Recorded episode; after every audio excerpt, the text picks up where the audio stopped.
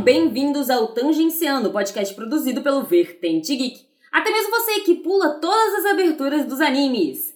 Hoje estou aqui com ela, a diva do Instagram Otaku, Sayumi! Sassá, como você está? Ah, oi gente, eu estou muito bem, eu estou empolgada porque 2021 foi cheio de anime bom e eu estou muito empolgada para falar sobre todos eles. Esse ano nós tivemos pérolas preciosas no meio de muito lixo. Tivemos muitos achados, muitos achados. E teve muita coisa boa. Inclusive algumas pérolas que foram já largadas, deixadas assim para trás. Que a gente tá aqui em dezembro e eu tô ansiosa para falar delas de novo, para lembrar vocês de assistirem, tá? Tacarem muita fama neles, porque eu, alguns eu espero segunda temporada. Eu estou ansiosa por algumas segundas temporadas e meio preocupada com relação a algumas coisas. Mas vamos lá, pra situar o nosso querido ouvinte que ele não sabe o que são temporadas, né? Sassá, explica um pouco pra gente como funcionam as temporadas de anime. Basicamente, elas funcionam iguais às estações do ano, sabe? Sandy Júnior, troca a capa do CD, é tipo isso, sabe? As estações no Japão são ao contrário daqui, então se aqui é verão, lá é inverno, se aqui é inverno, lá é verão. E começa também ao contrário, enquanto em janeiro aqui é verão, lá é inverno. E elas acontecem quatro vezes ao ano, como as estações do ano. E em cada temporada lança semanalmente uma porrada de anime, um episódio por semana, e aí você acompanha esses animes durante aí mais ou menos uns três meses, que são 13, 12 semanas. E é por isso, inclusive, que animes têm esse formato de 13 episódios, 24. Quando são 24, são duas temporadas. Normalmente eles lançam, tipo, em duas temporadas seguidas, ou não, tem aí uma pausa. Recentemente eles têm feito isso, de colocar uma pausa entre as duas temporadas. E aí, mais ou menos umas três semanas, você acompanha acompanha esses animes lançando. E assim, é muito bom para quem não tem tempo, para quem tem pouco tempo, assistir um, dois episódios por semana, mas para quem sofre aí de querer saber as coisas logo, não é tão bom. Exato. A gente tem que levar em consideração que os animes, eles são, né, um mercado muito grande e acompanha, né, o que o pessoal tem pedido no Japão. Sim. A gente tem muito esse formato de 12, às vezes tem o anime de 13, né, que sempre tem um episódio que vem antes antes da, da temporada startar. Uhum. Tem os animes que são sequência, que não param, como Boruto, One Piece, que eles já são um formato um pouco mais antigo, que ele, as temporadas elas não são separadas, né, por estações. Mas é isso depende muito do modelo que eles estão aplicando no Japão, né, de produto. Sim, depende do quanto que eles vendem, quanto é Blu-ray também, né, eles vendem. Então, tudo isso aí conta pra como esse anime vai ser lançado, como ele vai ser comercializado, né, na real. No fim, é tudo culpa do capitalismo. Exato. E a relação que eles têm com o anime é um pouco diferente com a nossa, porque lá eles não levam tanto em consideração o fator spoiler, por exemplo. Eles acreditam que a pessoa já leu o mangá e ela vai pra TV. Poucos Sim. animes eles saem dessa caixa como o Demon Slayer, né? O Kimetsu no Yaiba, que foi parar em tudo que é mídia. Foi parar no cinema, foi parar. Tem todo lugar, tem. Inclusive, um amigo meu levou spoiler de Kimetsu no Yaiba porque ele estava no Japão e tinha um outdoor com parte do mangá. E aí ele levou spoiler porque eles estavam andando na rua sobre isso. Bom dia, tudo bom? É muito bom, a relação deles é muito diferente, né? Isso é legal. Normalmente o anime, ele é feito para alcançar mais pessoas, mas ele já leva em consideração que a pessoa leu aquilo. Sim, o que é diferente aqui no Brasil, né? Porque eu, pelo menos, sou assim, eu leio pouquíssimos mangás, eu não me orgulho disso, mas normalmente se o anime me empolgar, o, o anime tem que me empolgar muito para eu ir pro mangá. Então, tipo, eu consumo primeiro a mídia visual para depois eu ir pro, pro mangazinho. E falando no Brasil, o nosso mercado é justamente esse, né? Os animes nos últimos anos, eles chegam primeiro. E normalmente as editoras só lançam os mangás que são safes, né? A gente tem o caso de Horimiya, que a gente vai falar mais pra frente, que veio pela Funimation. Sim. E logo depois que acabou e o sucesso foi absoluto, a Panini veio e anunciou, né, que ia ter o mangá no Brasil, se não me engano. No dia da gravação desse cast, a gente tá com dois volumes de Horimiya no mercado. Já? Desculpa trazer essa notícia. Ai, meu Deus, meu dinheiro. Seu dinheiro, exatamente, porque este ano, inclusive, foram reajustados os valores do mangá e cada vez fica mais difícil consumir. Para! Desculpa, eu só trago notícia ruim. Eu não aguento mais, eu vou chorar. Mas em compensação, tem vindo mais animes com qualidades absurdas e em simulcast. E também dublados, tá? Tá bom pra você? Animes dublados. Animes que eu nem imaginava que poderiam ter dublagem. Estão ganhando dublagem e isso me dá uma esperança grandona, porque algum dia eu quero trabalhar com dublagem, então é isso. Então, Sassá, mas temos um problema, né? Porque aí eu vejo ele em português e em japonês. E leio o mangá. Como que eu faço? Eu não tenho mais de 24 horas. Aí você só assiste os que eu dublar. Ah, bom, eu assisto todos. Eu tô revendo alguns animes dublados que eu já vi. Eu cheguei nesse ponto. Olha aí. É, é difícil eu pegar o anime pra eu ver ele dublado direto. Agora que eu tô assistindo bastante anime em live, eu tô dando preferência pros animes dublados porque eu não posso mostrar o que tá acontecendo na tela e as pessoas não vão estar tá lendo a legenda. Então o anime dublado é uma saída melhor pra tá colocando aí só com o timer e a pessoa ouvindo o que, que os bonecos estão falando falando. Vamos aproveitar que você tocou nesse assunto e vamos falar sobre o seu Instagram, sobre as suas redes, aonde você habita, Sassá. É, pra quem não me conhece, eu sou a Sayumi Dotaminas. Eu tenho um podcast com mais seis mulheres maravilhosas e a gente fala sobre anime e mangá também neles. A gente fala um, um pouquinho sobre a cultura também japonesa. A gente tenta atrelar algumas pautas a anime e mangá. Recentemente a gente gravou gravou um cast sobre conscientização ambiental e a gente conseguiu atrelar anime e mangá. Então, se você não conhece Otaminas, eu recomendo muito, porque o conteúdo é muito bom, não é só porque eu faço parte. E bota Otaminas aí em tudo: Instagram, Twitter, Facebook, eu acho também. E no Spotify e em qualquer outro agregador de áudio aí você encontra a gente. Eu também tenho um Instagram, onde eu falo bastante de anime. Eu gosto muito de acompanhar anime de temporada, porque, né, adulto CLT não tem tempo nem para respirar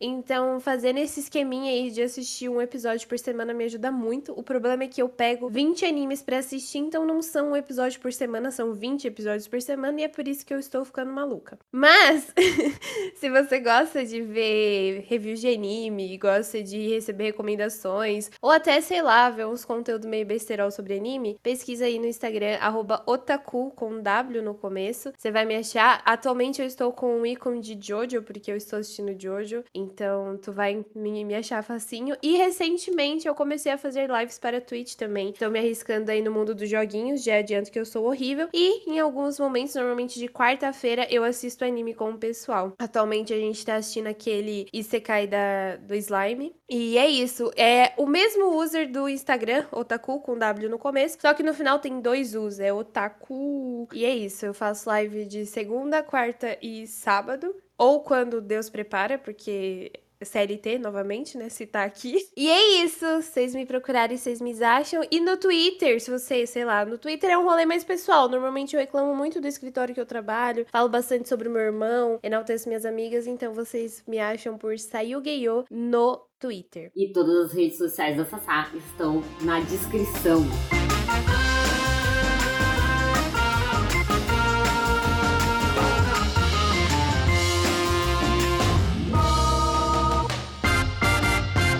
Do ano, nós estávamos na temporada de inverno. Uhum. E teve muito anime bom, principalmente porque o ano passado tivemos a pandemia, né? Tivemos vários problemas e isso afetou muito a indústria, que ela não estava preparada para fazer home office. Sim. E aí teve vários animes que foram atrasados e lançaram nesse ano. Sim. O que, de certa forma, foi bom também, porque teve mais tempo para produção e etc. Não, Hanayomi foi adiado pelo menos quatro vezes. Então, pois é. E foi muito bom, pelo amor de Deus, me entreguem a próxima temporada logo.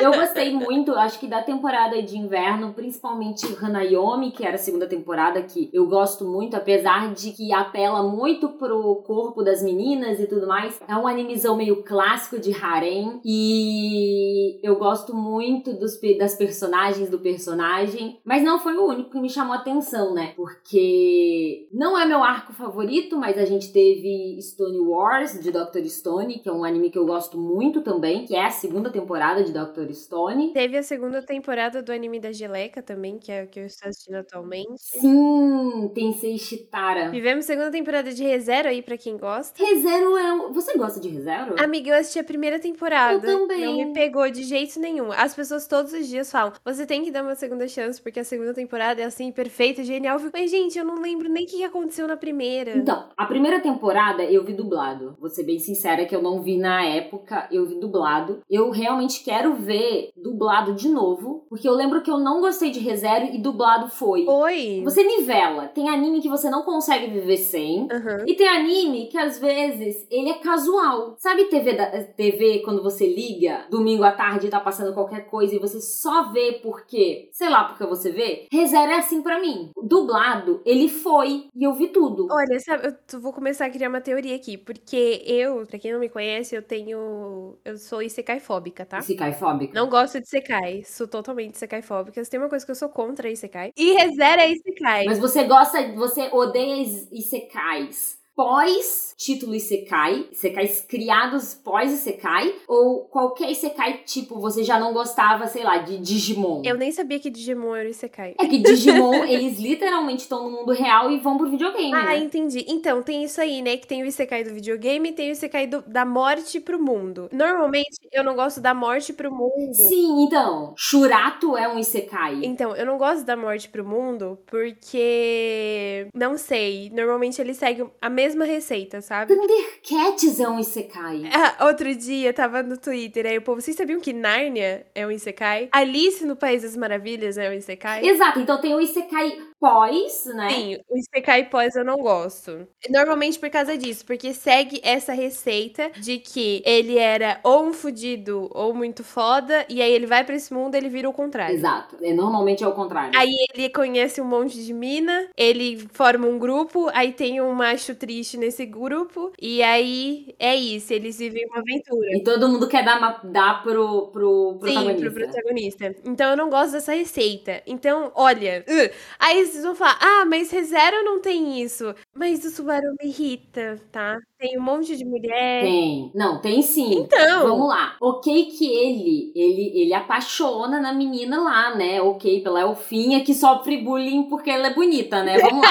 Nossa, cara, sério, tem várias coisas em ReZero que são um problema. Tipo, a menina ser maravilhosa aos nossos olhos e sofrer bullying é basicamente o autor falando que a gente tem que gostar dela e sentir-se mal por ela sofrer bullying. Cara, ela podia pelo menos ter alguma coisa que fizesse com que alguma real minoria se sentisse representado. Mas não, ela é uma gostosa que tem poderes mágicos. Ela é perfeita. Cara, eu tenho que ter empatia com o quê? Com a mina burguesa? Eu não sou apegada a ela, tá? Aí sou de ReZero vão massacrar a gente, tá? Não, eu gosto de ReZero. Eu só, eu- as pessoas que ouvem esse cast, eles entendem que eu sou só Ah, chata. tá bom, fico feliz. Em alguns momentos eu sou muito chata. Eu só acho que, tipo assim, tem vários problemas. Tem várias coisas. O protagonista, por exemplo, o fato dele ser obcecado na menina já é um problema pra mim. Sim, e ela some, sabe? Metade da primeira temporada ela desaparece, vai fazendo não sei o quê. E as menininhas que são bonitinhas lá, que a menininha que ama ele, a do cabelinho azul, Olha, que ódio. que sofre por causa dele, mas ele é só um escroto. Ele podia ser só legal com ela. Nossa, eu ainda não superei isso.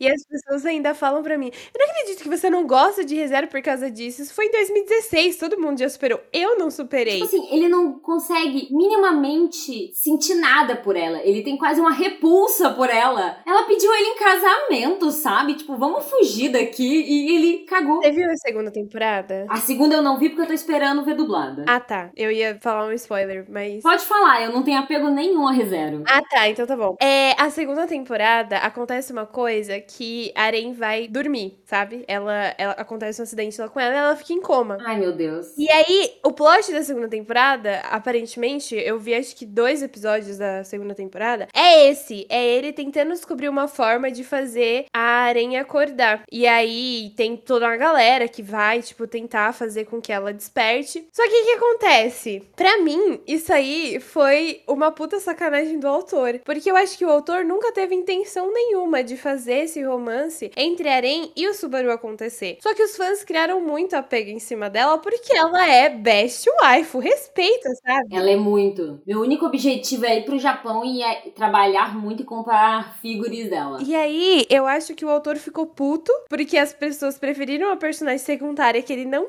tinha intenção de nada e acabou que a galera ficou, tipo, absurdamente empolgada nela. E a mina bonita que sofre bullying, ninguém se importa. A galera tava cagando pra Emília. Eu cagava pra Emília, cagava o olho. Todo mundo caga pra Emília. Os fãs de ReZero, eles se importam tanto assim com ela? Não sei. Eu não sei, mas. Nunca assim, perguntei a opinião deles. Também não, mas assim, pelo menos eu cagava muito pra Emília. Então eu acho que ele colocou Eren pra dormir, porque senão ele não ia conseguir fazer as coisas, porque toda hora o povo ia ficar: ah, mas cadê Eren? Você podia ter feito isso com Aren. Por que, que Aren não tá ali? Aren é super foda. Nossa, você poderia ter feito assim. É porque a, a Emília, ela é perfeita. Eu tenho quase certeza que ele botou ela pra dormir. Deixou a minha, a minha waifu inválida pra poder desenvolver o casalzinho dele, tá? É que, tipo assim, é complicado, né? Porque ele criou uma personagem que ela, ela é perfeita. Ela é legal. Ela é Miss. Ela é uma Miss perfeita. Ela é fofa, ela é amiga. Ela, ela realmente é uma pessoa boa. Só que o problema é, você ter uma personagem que ela é uma Miss Universo e falar que ela sofre bullying, as pessoas não compram porque elas não se sentem representadas. Você vai se sentir representada pela menina que gosta do boy e o boy não corresponde, sabe? É desse tipo de gente que você se sente empatia. E tudo isso que a gente falou, gente, é a nossa revolta com a segunda temporada de ReZero, que aconteceu em janeiro. A gente nem viu, tá? Exato. E aí, já que a gente tá no momento revolta, eu acho legal a gente falar de Shingeki no Kyojin. Nossa, achei que você ia falar Promessa Neverland. Ai, Não, essa aí, é- essa daí, olha, eu prefiro que a gente esqueça também. Então, mas aqui, ó, Shingeki, eu não vi a última temporada. Eu sei, obviamente, eu fui procurar o mangá, né? Por conta de todo o bafafá que teve. Eu não sei o que aconteceu no final do mangá, tá? Mas se você, meu amigo, assistiu todas as temporadas e não entendeu que era um anime sobre fascistas vencem no final, você não tava entendendo que aquilo, gente, era uma galera militar. Sim. Entendeu? É óbvio que eles são fascistas. O, o anime todo é sobre isso. E vai ter, inclusive, na próxima temporada, um, um novo final, né? Não sei se você tá sabendo. Fiquei sabendo. Mas aí, amiga, o que, que eu tenho medo? Porque a gente puxou Neverland, né? O que, que acontece? A galera também não gostou do final de Neverland. Mas é diferente, motivos diferentes. Pra mim, Shigeki, o pessoal, o pessoal não gostou nem no mangá. As pessoas só não sabiam. Não, não, não. Ó, as pessoas não gostaram do final do mangá de Neverland também. Então, mas não foi igual. Vamos lá. É, ó, eles mudaram o final de Neverland, só que as pessoas que leram o mangá falaram: Meu Deus! Eles erraram de novo. Era melhor ter adaptado o final do mangá, porque isso aqui ficou muito pior. E aí eu tenho medo deles fazerem um final tão ruim quanto o do mangá, pro final do mangá ficar mais tragável. Olha só, o problema de Neverland é o seguinte: eu não tinha visto a primeira temporada, como ia estrear a segunda, eu falei, meu Deus, eu preciso ver logo correndo. Fui lá, maratonei, falei, meu Deus, é muito bom, né? Muito bom, nossa. Aí, obviamente, eu tinha uma amiga que gostava muito, beijo, Ana, ama o mangá. Inclusive, ela, apesar do final do mangá, ok. É isso, finalizar a obra nem sempre é tão simples, né? Principalmente quando você cria muita, muitas pontas, né? Exato, então é um mangá, né, que chegou num ápice de qualidade tão grande que encerrar não encerrou tão bem. Mas ok, o problema é que a segunda temporada ela foi interrompida por muitos momentos impactada pela pandemia. Ele não foi adiado e eles chegaram no ponto que eles precisavam acabar porque era muito caro e não ia dar retorno. Na cabecinha deles, gente, o mangá foi mal, o anime vai flopar fudeu. Por isso que eles comeram um arco e enfiaram no O arco que as pessoas mais gostavam. Mano, eu só queria ver o Lucas. Exato. Todo mundo queria ver. Eu só queria ver o Lucas e o. É, é Hugo? Eu acho eu não lembro. Eu só queria eles. Gente, eles eram os gostosos adultos que eu podia ter crush nesse anime, porque o resto todo mundo é criança. Eles tiraram isso de mim. Eles realmente cagaram o Promessa Neverland. Eu espero realmente que eles refaçam, porque apesar da gente ter várias questões com refazer, né, anime, é, Fullmetal é uma prova que eles podem fazer direito, sabe? Sim. Hunter x Hunter também, né? Hunter x Hunter. Tem vários animes que eles sofreram o impacto do mangá, né? E depois eles refizeram e ficou bom a obra. A questão toda é eu acho que essa nova temporada de Shigeki vai ditar muito como vai ser o futuro dos, re, do, do, do, dos, dos animes rezero, sabe? Vou dar um rezero no, no anime. Final alternativo. Porque não tem como, né? Shingeki foi muito difícil. Ai, gente, eu, eu nem sei o que acontece, mas eu, eu entendo totalmente o medo e revolta das pessoas.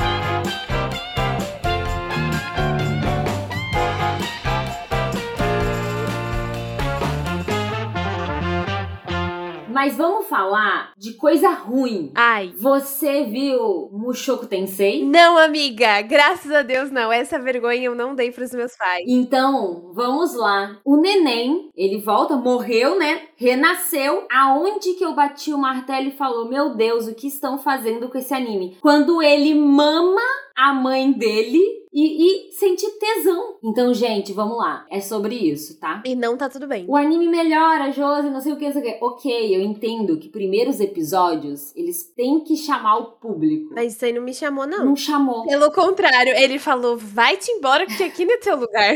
é, eu entendo que você teve uma tolerância e conseguiu. Sim, eu não. Eu me orgulho de você que conseguiu. Que sabe que é errado e mesmo assim conseguiu. Mas eu preciso dar a mão àqueles que não viram nada de errado nisso. A gente precisa avisar vocês que um neném sente tesão na própria mãe. E isso é muito ruim. Gente, ele, ele reencarnou, só que ele não perdeu a consciência do adulto de 40 anos. Mas isso não quer dizer que ele não perdeu os instintos. É, entendeu? Deixa eu explicar. Tesão é hormônio. Sim, ele é um bebê! Ele não tem como sentir aquilo. Então, se você quer enfiar ciência no meu animezinho, não vem. Que não vai colar, tá? A gente tem um anime que tem exatamente esse mesmo plot na temporada atual, é Sayate no Paladino. Ele também reencarna como um bebê. E ele só vai achar a mãe dele gostosa, é a mãe dele adotiva e lá pro décimo episódio. E é um zumbi ainda quando ele tem seus 16 anos, que aí faz sentido porque ela foi a única mulher. E ele tá bêbado. E o autor ainda pediu desculpas por isso. Vocês estão entendendo? É o nível que, tipo assim, a gente tem que entender isso, gente. Aqui a gente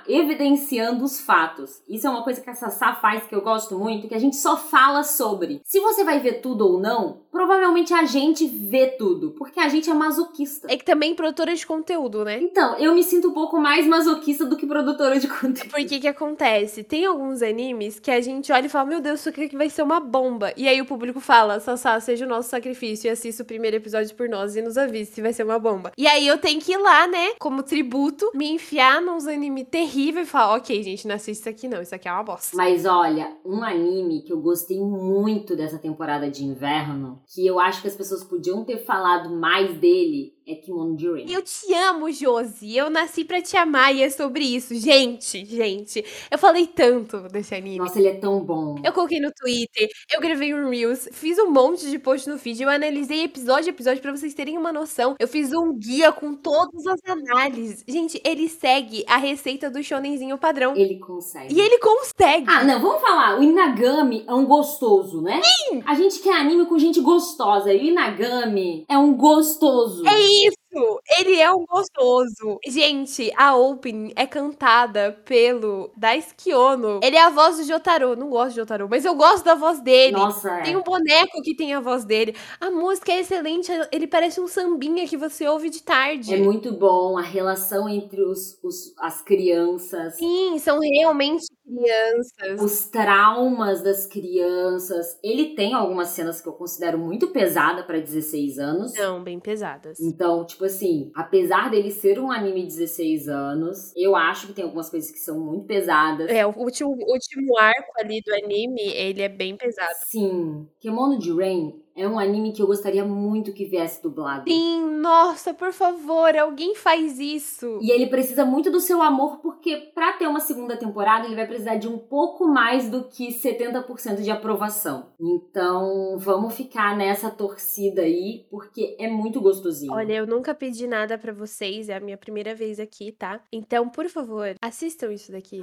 E você viu Nanatsu Taizai? Amiga, que pergunta é essa? A gente tem que comentar que a gente teve a pior temporada. E olha só, eu tô falando de Nanatsu Taizai. Meu Deus, você ainda viu, amiga? Realmente você é mais o quê? Eu, eu acompanho Nanatsu. Sabe quando você começa uma coisa e aí chega num ponto que você só tem que terminar porque você já começou? Eu acho que eu já fiz isso várias vezes. E a primeira temporada de Nanatsu, eu gostava muito dela. Porque apesar dele ter todo aquele eti, ainda é um eti que eu espero de anime, sabe? Eu não tenho muita fé no, no mangaka japonês. Então eu espero, eu relevo. Só o simples fato do tu protagonista só fazer aquilo com a menina que ele gosta, já é um ponto para ele, sabe? Entendi. Então podia ser muito pior. Mas é que depois ele foi afundando, afundando, afundando. E nem foi afundando para essas questões, foi afundando só mesmo. E Nanatsu Taizai foi a pior temporada que eu já vi na minha vida. E eu assisti Bleach. Amiga. O que mais você acha que teve aí de bom que a gente precisa falar da temporada? A gente teve Horimiya, né? Que pelo amor de Deus, eu gosto muito de Horimiya. Eu acompanho o mangá desde 2016. E eu fiquei muito feliz quando eu soube que ia ter adaptação de Horimiya, mas sempre aquele medo, né? Porque é uma adaptação e dificilmente vai ser tão fielzinho ao mangá. E Horimiya teve aí vários cortes que me deixaram triste, várias cenas que eu queria ter visto animada que não tivemos. Mas eu gostei que teve aí uma certa promoção da galera, teve uma galera que gostou bastante, por isso que a gente teve o mangá aqui no Brasil. E música excelente, é... seiyus muito bons, as vozes combinaram muito assim para mim. Eles tiveram muitas alternativas, eles foram muito criativos na, na produção, né? Horimiya, eu, eu realmente eu vi a chamada pro anime, aí eu fiz cobertura episódio a episódio, eu e o Guto no YouTube. E aí eu fui pro mangá, né? Inclusive eu comprei impulsivamente no episódio 2 o volume 1 em japonês. Impulsivamente. Apesar de todos os cortes, eu li o mangá. Eu acho que pro nosso público ocidental, eu acho que Horimiya cumpriu muito bem o papel. Porque quando você vai pro mangá, você tem muito mais daqueles personagens que você ama. Então, ele é um anime completinho, redondinho, que abusa muito da trilha sonora, que tem cenas extremamente bem ilustradas, né? Nada que a Cloverworks não fosse fazer, né? Exatamente. A gente já tem muita expectativa e você ir pro mangá, você tem um bônus, né? E teve obviamente uma coisa ou outra que eles que eles mostraram em encerramento, em extrazinho, mas pro nosso mercado funciona bem. Eu queria muito uma OVA de como os pais da Rory se conheceram. É muito bom. Porque tem bastante deles no, no mangá, né? Os pais delas são sensacionais. O pai dela tem a voz do Daisuke Ono, tá, gente? Assim, já que a gente falou dele, vou falar dele de novo, porque eu amo esse homem. Ó, o pai dela, o Kyosuke, o Miyamura e a Rory são sensacionais. voice Eles são muito, muito bons. E é muito um relacionamento saudável, né? É muito aquele namorozinho que você leva o um menininho na sua casa e os seus pais gostam dele e, os, e ele se junta com os seus pais pra te zoar ou seus pais se juntam com você pra zoar ele. É muito gostoso. Corinha tem um formato que eu gosto muito que é eles resolvem conversando e eles não resolvem conversando depois. Porque o anime tem muito disso, porque ele precisa gerar um conflito, obviamente. Mas Horimiya consegue gerar esse conflito e resolver ele de uma forma mais humana. Eu sou muito tiete do touro. touro é tudo! Tudo que eu preciso para mim é o, o touro na faculdade. Ai, sim, por favor. A relação dele com todos os personagens e a forma que ele ele não é adulto, sabe? Ele tem todos aqueles sentimentos, mas ele não pode magoar os amigos. Eu, eu me senti, nossa, extremamente abraçada por esse anime. Uhum. Eu recomendo ele para todo mundo. Ele é maravilhoso. E é muito legal porque os personagens são muito singulares. É muito difícil você encontrar, tipo, as mesmas características em todos. Não só é, fisicamente, mas o jeito deles é tipo. É eles, sabe? Então você vai acabar se identificando com algum personagem, sabe? Nem que seja com, com a Kanye, porque ele é míope, coitado. Ele não enxerga as pessoas direito. Ele confunde todo mundo. Isso é uma coisa que eu não gostei tanto no anime. Inclusive, a gente chegou a criticar alguns pontos do anime com relação a isso. Porque o anime deixa aparecer que ele vai ter um relacionamento com a irmã da Yuki. Yuki? Ah, a irmã casada. Ah, sim. Fica muito parecendo. E no mangá, esta cena não tem nada de romântica. E o anime ficou muito numa pegada romântica. Eles se perderam. Tem, então, tem, tem algumas coisas no anime que eu também não gostei. Como eu já falei, né? Alguns cortes, algumas coisas que eu queria muito ver animadas que não tivemos. E, e também ficou alguns climas estranhos, sabe? E, e não é isso.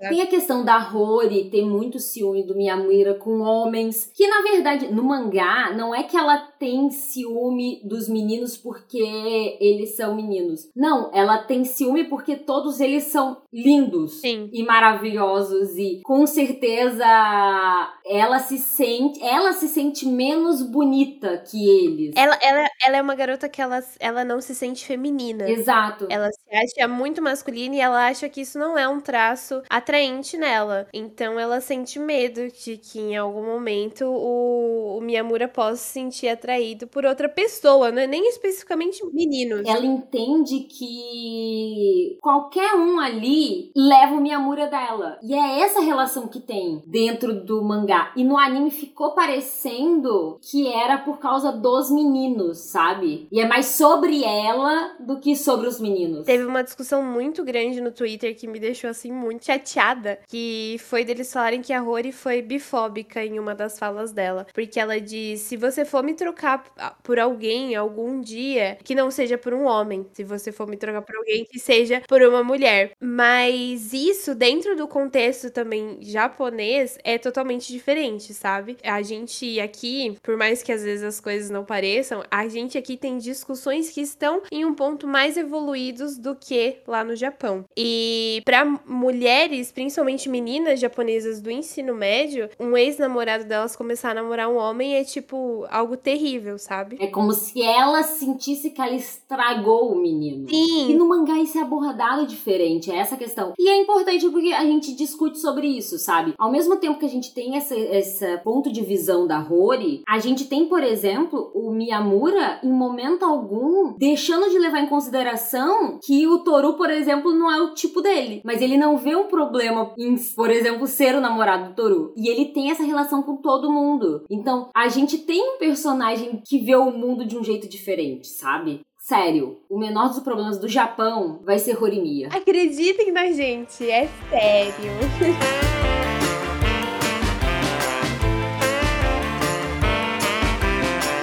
Sabe outro anime muito bom? Tatoeba Last Dungeon. Você viu? Não, não vi, não vi. Porque eu olhei e, sei lá, eu pensei em Isekai, aí eu passei longe. Não é um Isekai, ele é Zelda. Zelda. Basicamente, os personagens são extremamente cativantes. A gente tem um protagonista que ele, o sonho dele é servir ao reino, então ele parte da casa dele para servir ao reino. Só que tem um problema, ele se sente fraco. Ele se sente muito, muito fraco, porque todo mundo na família dele é mais forte que ele. Só que tem um porém, ele mora numa vila de heróis. Ah, eu ouvi falar dele. E aí quando ele sai, ele é mais forte que todo mundo. Mas ele não consegue aceitar isso. Ele é muito legal, muito gostosinho. Então, tipo assim, é um animezinho pra criança, sabe? Gostei. Então, eu, eu cheguei a colocar ele na lista pra assistir, eu acho. Mas aí acabou que eu acabei não vendo. Não sei se foi o trauma com o Mushoku Tensei. Mas, olha, essa temporada de inverno, ela teve muita coisa boa, tá? A gente teve um anime que foi é, o anime do, do design dos animais, que é Tenshi Suzou Design Bull. Nossa!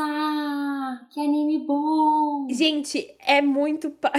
Eu contei isso pro um amigo meu, e ele é professor de história. E ele falou: caralho, mano, esse anime é muito papo de maconheiro quando você tá na brisa que você pensa, sabe? Ou quando você tá tomando banho e olha pro teto. Como que Deus pensou no design dos bichos? Tipo assim, ele pensou: ok, vou fazer um bicho muito alto com pescoção e é isso, ele vai ser assim. Eu adoro, eu adoro o fato de Deus ter terceirizado isso. E ele tem que ser aprovado. Eu também adoro!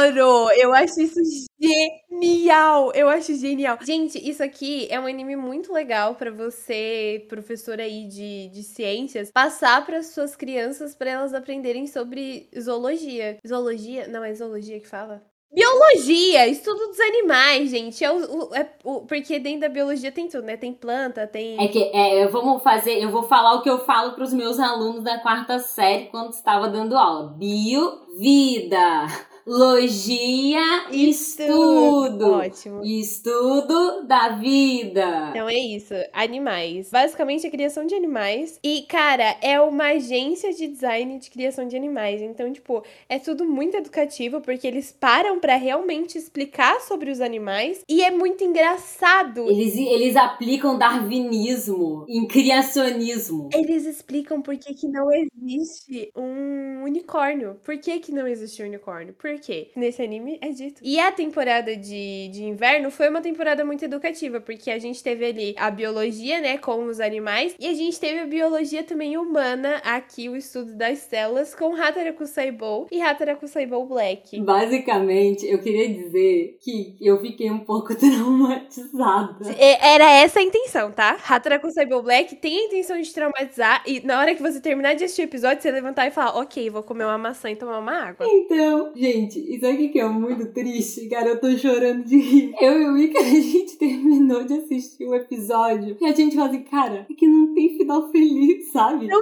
tem, não existe um final feliz. O Hataraku Saibou normal, ele é mais de boa, porque esse o corpo que se passa, ele tá saudável. Então as coisas que acontecem dele, ele tem, ele bate a cabeça, então tipo, é, as células dele estão prontas para reagir a essas situações que acontecem no corpo. Ah, você teve um coágulo, OK, a gente vai fazer de tudo para esse corpo sobreviver. E as coisas vão melhorando, sabe? Eles têm um final tranquilo. Hataraku Saibou Black não. Se passa em um corpo hipertenso, com problemas renais, fumante, ele tem disfunção, ele, ele tem disfunção erétil. Gente, é muito ruim, é muito ruim. É sério. terrível. É so... Não, tipo assim, o anime é muito bom. A situação é muito ruim. Sim, e é desesperadora, porque as coisas não vão melhorar. Então, esse anime aqui é se você tá precisando daquele empurrãozinho para beber mais água, para comer melhor, para fazer mais exercícios, assiste esse anime que você vai falar, ok, era tudo o que eu precisava. Vou beber uma água, vou comer uma fruta, vou dar uma caminhada dentro de casa, porque senão minhas pernas vão morrer. É isso. Assistam esse anime. Também é educativo, vocês vão deixar as crianças desesperadas. Elas nunca vão querer comer uma batata frita na vida. Eu vou, eu vou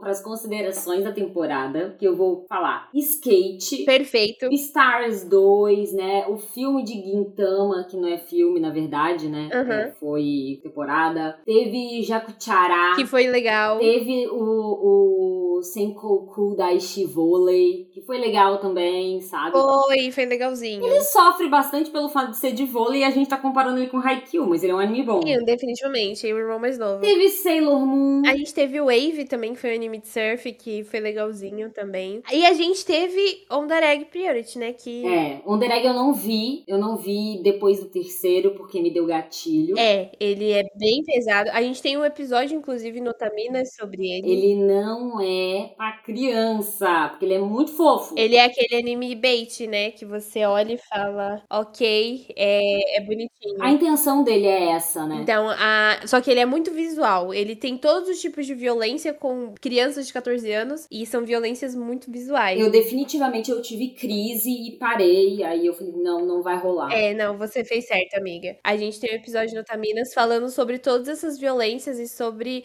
o quanto a proposta dele era boa, mas a. Ele falhou na execução. É porque ele me parece que foi feito para chocar. Uhum. Então ele tem muito mais essa percepção do que realmente ajudar alguém a perceber se o amiguinho tava bem ou não, sabe? Sim, sim, sim.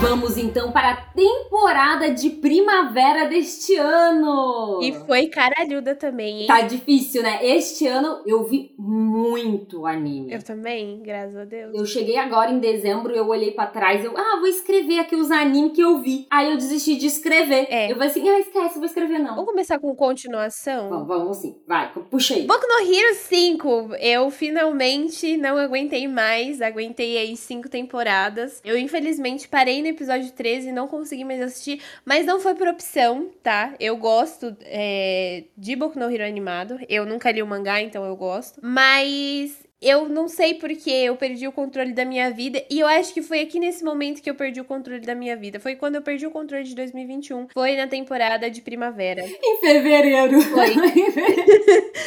não, foi fe... não foi fevereiro, foi abril, tá? Respeita a minha história.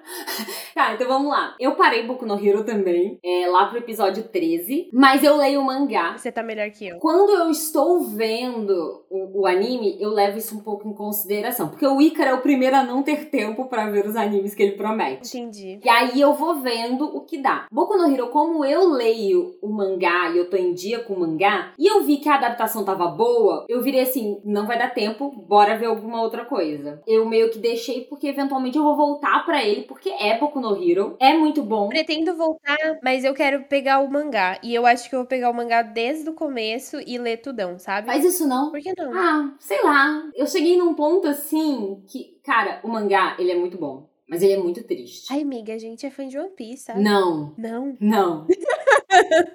Ai, meu Deus. É, tá bem pesado, assim, tá? Então, por isso que eu quero ir desde o começo, sabe? Pra ir ficando triste logo aos poucos. Eu acho que se eu pegar o mangá pra, pra ler da onde parou, vai ser muita coisa de uma vez na minha cabeça. Então é melhor ir ficando triste aos poucos, sabe? Tem poucos mangás semanais que eu fiquei de luto, assim. Aquela questão de você chorar, de você se negar a ler. Você já se negou a, a, a, ver algum episódio de anime? Eu tenho muito isso. Eu tenho isso. Eu fiquei muito presa no Ace. Sim. A minha felicidade, entre aspas, foi quando acabou o arco de Marineford, a gente fez um recesso. A gente tava assistindo em grupo, a gente fez um recesso, né? A gente parou de ver no dia 23 de dezembro e só. Meu Deus, faz um ano que eu vi essa parte de One Piece, socorro. A gente parou e aí a gente só voltou a assistir em janeiro. Então, tipo, a gente realmente sentiu os dois anos se passando. Então deu tempo de ficar aí triste durante esse tempo e foi bem difícil. Boku no Hero tá assim comigo. Então, mas um dia eu quero voltar a ver o anime, mas antes eu quero ir pro mangá. E aí, falando, continuando falando de tristeza, né? Fruit Basket. A gente teve o final de Fruits Basket, que foi lindo, lindo. Mas que dor, viu? Eu não vi o anime ainda. Sério? Ai, amiga, é tão Não bom. vi o anime ainda,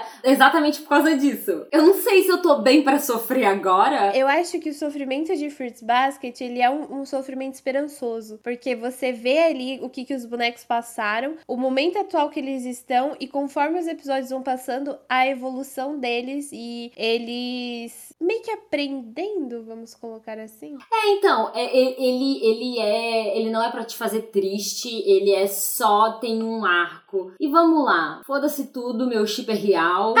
No Chip é real, chorem, chorem, tristes, viúvas de chips que morreram. Olha, mas eu digo assim: se a pessoa chegou na temporada final e ainda tinha aquele chip falido, a pessoa não tava entendendo nada sobre Fruits Basket, basicamente. Porque a todo momento, o começo você até pode tentar se apegar ao, ao outro chip. Mas depois, quando você vai vendo, tipo, to, tudo que o outro personagem passou é, e todos os traumas dele, tipo, todo aprendizado vamos assim dizer, você percebe que eles claramente nunca vão ser um casal, sabe? O bom é que a gente simplesmente aqui falou que ia falar spoiler, mas a gente se nega a falar spoiler de anime que a gente quer que você veja. Exatamente! A gente não citou um nome. A gente simplesmente não consegue dar nomes. Vou aqui citar só as temporadas, as segundas temporadas que nós tivemos também, que foi Moriarty, parte 2, Megalobox. Sim, que foi muito boa. Amei. E a gente teve teve segunda temporada também. Peraí. Irimashita Iruma-kun. Isso! E é o meu comfort anime da vida. Eu nunca tinha assistido Iruma. Eu preciso falar sobre Iruma, tá, amiga? Desculpa, é assim, meu. Fale sobre Iruma, porque Iruma é bom. Pode falar. Eu ainda não tinha assistido Iruma e todos os meus amigos falaram: Sayumi, Iruma é a tua cara. É tipo o seu tipo ideal de anime. Você vai assistir, você vai se apaixonar completamente e você precisa assistir Iruma. Só que eu não botei fé, porque às vezes eu quero dar uma de teimosa. É porque ele tem uma cara de Yu-Gi-Oh, né? Ele é Isekai, sabe? Eu olhei e falei, cara, é um menino que ele precisa sobreviver no mundo humano. Ou no mundo dos demônios. Eu já vi isso em algum lugar. Eu já, eu já assisti alguma coisa assim em algum momento. E aí os meus amigos ficavam, assiste, assiste. Eu ficava, não, não vou ver também, sou teimosa. Mas que vacilo, viu? Porque lançou a segunda temporada. E aí um amigo meu, a gente tava assistindo anime junto, ele falou assim: vamos ver só um episódio de Iruma, só pra ver o que você acha. Só o primeiro. Se você não gostar, você pode parar. Mas é só o primeiro para você para você ver, para você conhecer o Iruma e ver que ele é um bebê. Aí eu, tá bom, vai. A gente assistiu o primeiro episódio e a, a primeira temporada inteira. E Iruma se vende como um anime que é o menino humano que precisa sobreviver no mundo dos demônios porque ele foi adotado por um dos demônios mais fortes ali do mundo dos demônios. Só que Iruma caminha pra um, pra um lugar que, assim, eu nem imaginava, sabe? O Iruma tá fazendo grandes feitos e eu não imaginava que ele iria pro caminho que ele foi, sabe? Tudo que ele vai fazer e tudo que ele tá destinado a fazer. Quando apareceu, tipo assim, a primeira cena que mostrou ele sentado lá naquele lugar, eu, eu fiquei, mano, nem fudendo, sabe? Tipo, como assim? Esse anime que é um slice of life do menino sobreviver no mundo demônio vai pra esse caminho, sabe? Então, assistam Iruma. São duas temporadas de 22 episódios, eu acho, cada uma. Mas é excelente. E essa temporada de primavera foi a temporada dos bons secais, né? Porque a gente teve Tensura Nikki, né? Que é o da Slime. Sim, verdade. Que é bem bom. A gente teve Slime Toashite, que é o das 300, as 300 slimes, que é muito bom também, sabe? Esse eu não cheguei a ver, mas eu queria por causa da bruxinha. São bons secais são isekais um lugarzinho de conforto, sabe? Ai, a gente tem um isekai que chama Seijo no Marioku, que é um, um isekai com personagem feminina de protagonista, tá? Sim! Romancezão, assim, gostoso, tá? Magia. Muito bom também. E ainda a, a moça é farmacêutica. E tem toda a questão aí agora dos melhores animes dessa temporada. Os meus melhores animes dessa temporada são um trio. Mashiro no Oto, que Deus sabe como eu queria comprar aquele instrumento pra tocar. O shamisen. Nossa, eu queria tanto o shamisen. Eu achei um por 10 mil reais. Se eu tivesse 10 mil reais, eu tinha comprado. Olha sobre isso. Eu quero falar que Mashiro no Oto, ele foi uma coisa diferente comigo. Pra quem não sabe, quem tá ouvindo, eu toquei muito tempo em orquestra. Eu fiquei boa parte da minha vida, e uns 10 anos da minha vida, trabalhando diretamente com música. E Mashiro no Oto é exatamente a relação que eu tenho com a música. O Setsu, a relação que ele tem com o shamisen é o que eu tinha com a música. E é uma relação de, em algum momento, até tóxica. Mas Gente, é muito bom. Eu nunca vi um anime de música que falasse tanto comigo como Mashiro no Oto. Ele trabalha toda a questão da música asiática, né? Que é completamente diferente. Ele não trata essa música tradicional como algo exótico. Então, isso é muito bom. Ele mostra é, adolescentes interessados nisso, que é a realidade, que não é uma coisa de outro mundo. E, sério, a abertura. Eu, eu consigo fechar os meus olhos e ouvir a abertura de Mashiro no Oto. A, a, banda, né, que canta a, a opening é uma banda muito boa. Eu lembro que quando eu vi que é, é a mesma banda que fez as openings de Haikyuu, também fez uma opening de Doctor Stone, eu fiquei muito hypada só pela música, sabe? Quando eu vou acompanhar algum anime e é, tipo, sei lá, um anime novo, e eu vejo que, tipo, o estúdio é um estúdio que eu gosto. A gente investiga a vida dele. Sim. Se tem algum seiyuu que eu gosto, eu provavelmente vou assistir. Tem a música feita por uma banda que eu gosto, eu provavelmente vou assistir. E, infelizmente, eu vou confessar aqui o meu pecado. Nessa temporada específica de, de primavera, eu cometi muitos pecados. E um deles foi que eu não consegui terminar a Mashiro Noto. Mashiro Noto é, é, é, não precisa terminar, não. É muito triste, tá? Não, não precisa dessas coisas. Eu, eu tenho muita dificuldade para acabar anime, gente.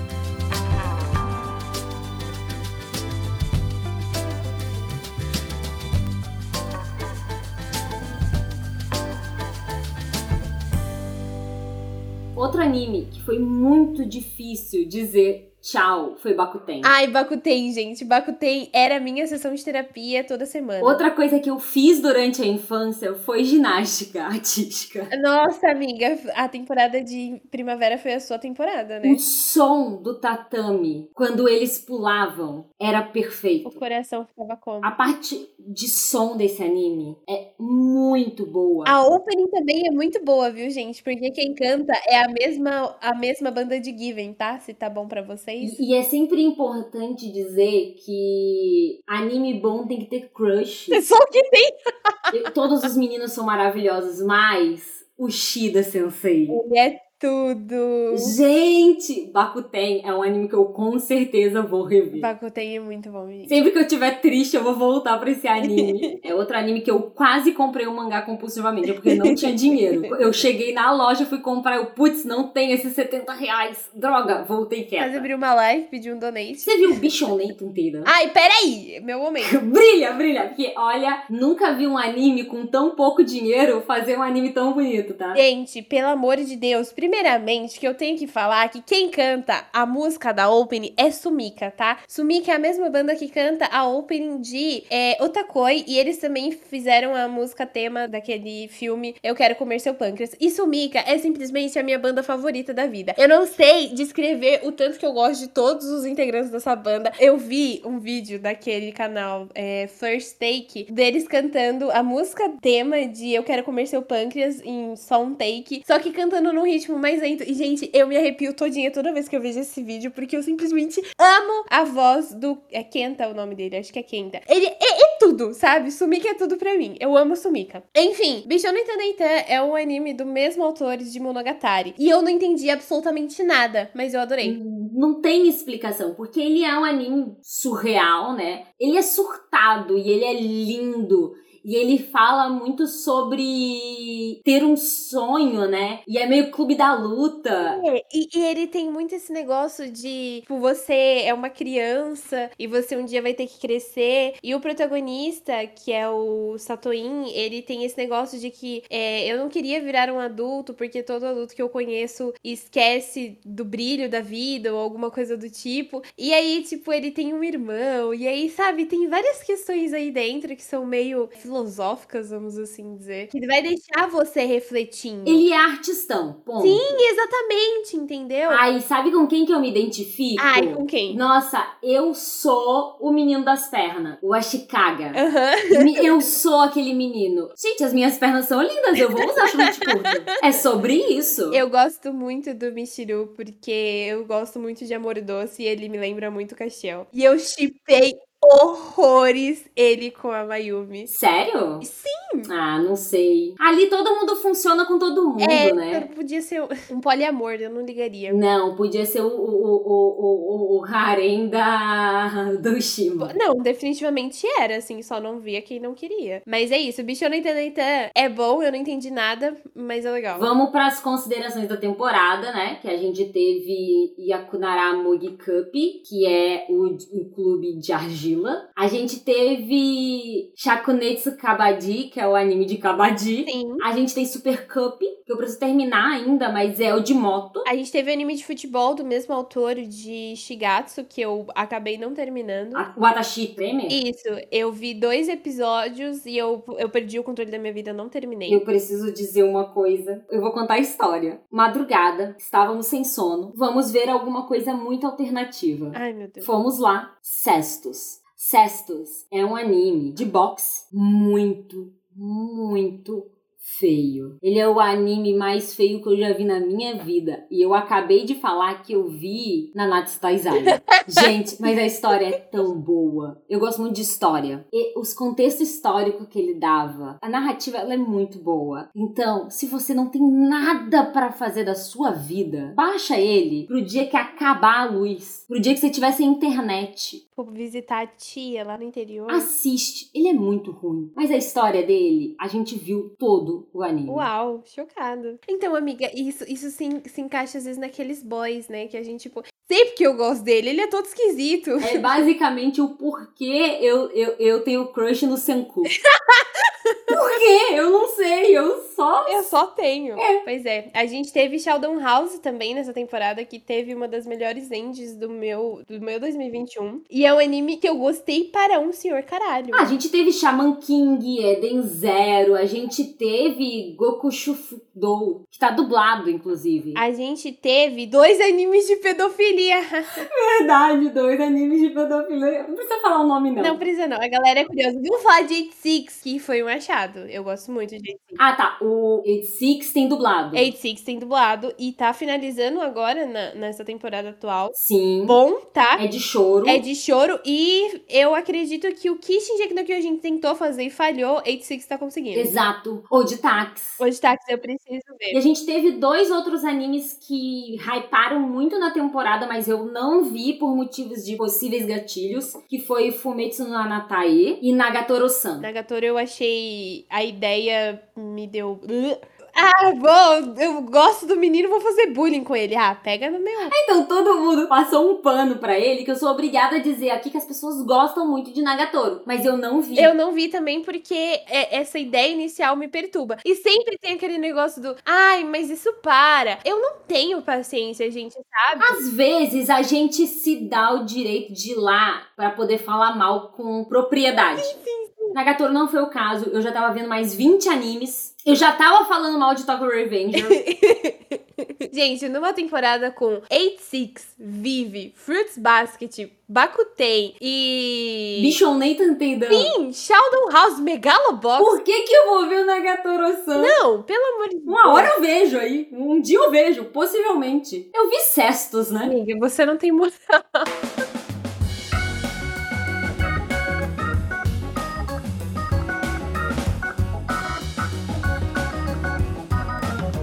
Temporada de verão, segundas temporadas. Eu já vou falar que tem seis Chitara Slime. Segunda temporada eu ainda não vi. Eu também não, não tô vendo a primeira. Mas, contudo, não tenho orgulho, mas vi Kobayashi. Eu tenho orgulho, sim, fazer o quê? Kobayashi é bom, gente. É, o único problema é que ele exagera no tamanho dos peitos das gurias. Eu fiz no Twitter, o que eu me arrependo, foi um quadro a quadro do anime com o mangá. E as pessoas não gostaram, porque falaram que é a mesma coisa, mas eu acho que o anime abusa muito de ângulo. Que o mangá não abusa. O mangá, inclusive, é muito mal desenhado. Mas eu gosto porque ele tem uma mensagem muito, muito positiva. E essa mensagem, ela tem que ser enviada pros meninos tarados. Sim. E é por isso que eu acredito que ele seja desse jeito. Ele tenta até dar uma explicaçãozinha que a Lulu, que ela não consegue se transformar totalmente na forma que ela queria porque ela não tem poder o suficiente. Por isso que ela tem peitos daquele tamanho. Mas todo mundo tem peito grande. Então, e a Toro, que é a mais caralhuda delas, tem o peito gigante também. Não, mas uma coisa que eu gosto é que quando ela não consegue se transformar, ela tem dois cotoquinhos. Só que aí quando dá zoom, tem várias mãozinhas. Eu gostei tanto disso, gente. Eu ri tanto disso. Eu me senti, sei lá, uma criança ainda. Mas sabe do que, que eu ri muito também? Uramichi Onisan. Ai, pelo amor de Deus, esse homem gostoso, triste. Nossa, eu queria dar pra todos eles. Eu também queria dar pra todos eles. Eu super daria pra todos eles. Uramichi foi assim a minha comédia do ano, sabe? A comédia dele funciona muito bem, funciona muito bem com pessoas adultas principalmente, e é sensacional, sabe? Ele tá rindo de coisas que acontecem no nosso dia a dia e às vezes rindo de coisas muito idiotas, como a palavra pinto. Cara, eles rindo de pinto e não literalmente de pinto, de qualquer coisa, tipo salame. E o fato dele gostar, gostar do emprego dele, gostar de, das crianças e mesmo assim odiar o fato de ter que trabalhar é muito ser adulto. Gente, eu amo abrir live, eu adoro live, mas tem dias que eu só odeio o fato de ser obrigada a fazer isso. Sim, é exatamente essa sensação. Uramichi é sensacional. Queria muito uma segunda temporada só pra eu sentir tudo que eu senti e, e é isso. Ele teve aprovação baixa, né? A culpa não é dele, ele é perfeito. As pessoas que são burras. Nossa, a ending dele é tipo muito bad vibes. Muito, muito, muito. Mas eu queria viver num abraço quentinho dentro desse anime, porque ele consegue dar a volta, sabe? Ele acabou e eu não consegui ver a Tadano largando do boy dela, e isso me deixa muito triste. Ai, eu queria muito que ela desse um pé na bunda. Eu só preciso que ela largue e ela, sei lá, se case com o Uramite, eles vivam felizes e, e para sempre e, e, tenham vários filhos que têm cabeça de pombo.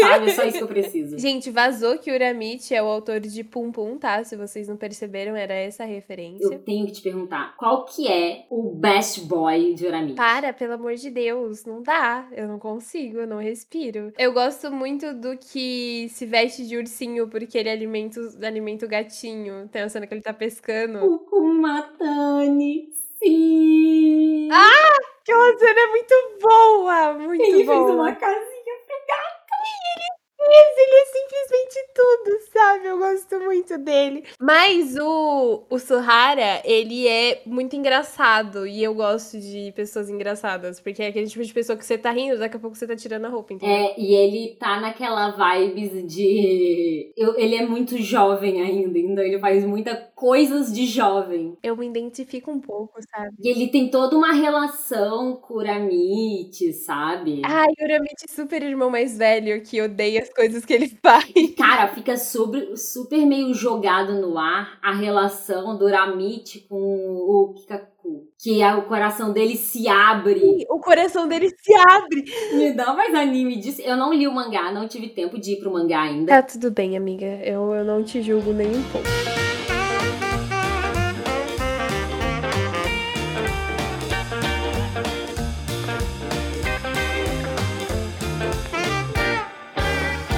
Comédia, a gente teve também Otome Game, a segunda temporada. Sim, muito boa. E, infelizmente, finalmente deu um caminho, né? Pra qual, com quem a Catarina vai terminar, o que me deixou muito triste, porque eu queria uma rota para cada um. É, então, isso é um fato. Mas a gente teve vários momentos com todo mundo, sabe? E eu fiquei brava porque nessa temporada meio que todo mundo decidiu se declarar para ela. Sim. Mas a gente não teve uma declaração das meninas, só dos meninos. Então, eu, eu meio que acho que a Mary ela vem se declarando desde a primeira. Mas, de fato, ela não se declara literalmente pra, pra Catarina. É, porque a Catarina é burra. Eu não gosto da relação dela com Kent. Nem eu. Não, eu acho terrível. Então, a questão toda é que, tipo assim, eles põem, deixam bem claro a relação das meninas com a Catarina. Muitas vezes de irmandade, sabe? Porque, por exemplo, a, a Sofia, a Sofia, ela não tem tesão na Catarina. Não, ela quer ela como cunhada.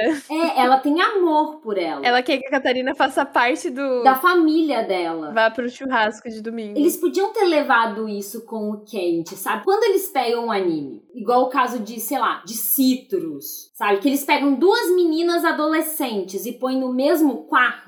Ok, tudo bem. Ai, nossos pais se casaram. Ok, tudo bem, elas são adolescentes. Eu ainda acho esquisito isso daí também. Então, mas a, ainda é, elas já são adolescentes, sabe? Então, normalmente quando eles fazem esse tipo de plot, que a pessoa tem fetiche em irmão, eu consigo entender que pelo menos é um caminho. Mas no caso deles, não. O que essa, a Catarina sente por ele é carinho. Então, tipo assim, por mais que o, o, o Gerald seja seja um padrãozinho, eu ainda acho muito fofo ele ter pedido ela em noivado só porque ele machucou ela. Eu, eu, eu penso assim, putz, Cara, olha que bonitinho.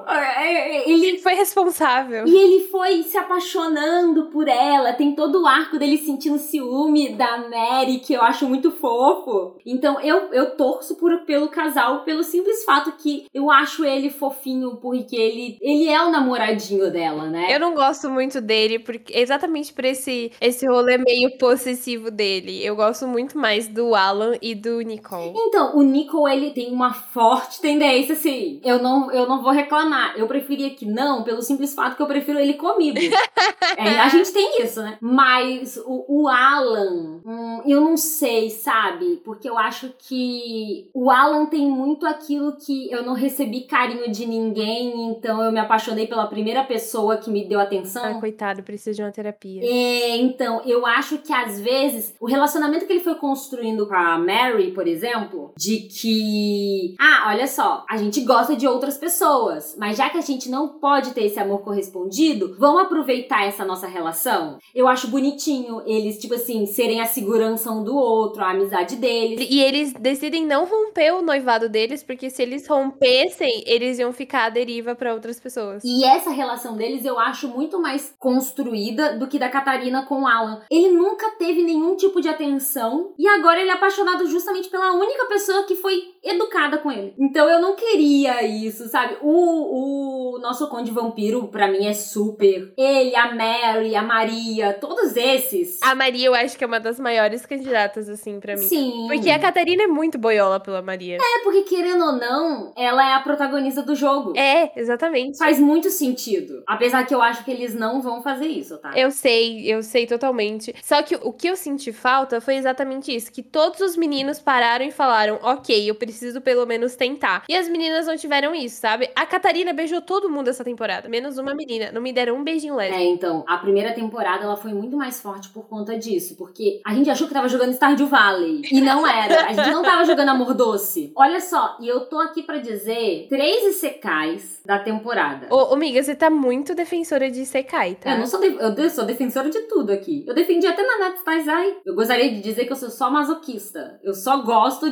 de anime ruim. Não que eu classifique eles como animes com notas muito altas. Não recomendo, você assiste por sua conta e risco. É, exato. A gente teve o Genjutsu Shugi Yushano Okoku Saikenki, que é do protagonista que ele é invocado por magos e ele decide ajudar o reino sendo basicamente eficiente. Ok. É muito legal, porque ele chega e ele é tipo um estudante de administração aleatória, assim, ele só sabe o básico básico. E aí ele percebe que o problema do reino é que eles não entendem nada de administração. E aí ele começa, o anime começa a falar sobre manufatura, sobre a importância do povo, de produzir comida pro povo, que um povo que não come e não estuda, ele, ele deixa muito claro que todo mundo tem um talento. Então ele aproveita os maiores, ele chama os maiores pessoas, todo mundo que quer trabalhar em prol do reino, ele convida e pergunta qual é o seu talento. E ele dá valor para um menino que o talento dele é comer. Ah, meu Deus! Que fofo! E aí, o que, que ele faz? Ele pega esse menino e fala assim: não, beleza, você vai me ajudar a dar comida pro povo. Esse menino, basicamente, sei lá, ele faz carne de casca de banana, sabe?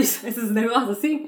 É esse tipo de comida. Ele pega umas coisas aleatórias que sobra e transforma em comida gostosa. E, tipo, o anime é sobre isso: sobre eu vim para esse mundo para ajudar. E o mais legal é que o rei, ele dá a mão da filha em casamento. E o protagonista, ele deixa bem claro que um dia ele vai embora pra, pra Lícia. E ele decide ensinar tudo pra Alicia. Então ele ensina ela sobre economia, sobre diplomacia. Olha só. E ela vai se apaixonando por ele. Porque, tipo, ele não quer ser o rei. Apesar dele ser o rei agora, ele quer que ela seja uma rainha. Ai, meu Deus. Ele tá ajudando, mas ele tá ajudando ela pra ela ser uma rainha incrível. E o anime é incrível, tá, gente? Eu gostei muito dele. Que legal. Ele é um anime médio, tá? Ele é um anime Uhum. médio, não é super produzido, não tem uma abertura muito boa, mas ele é gostoso de ver, sabe? Porque a gente não espera muito de secar. Não, nunca.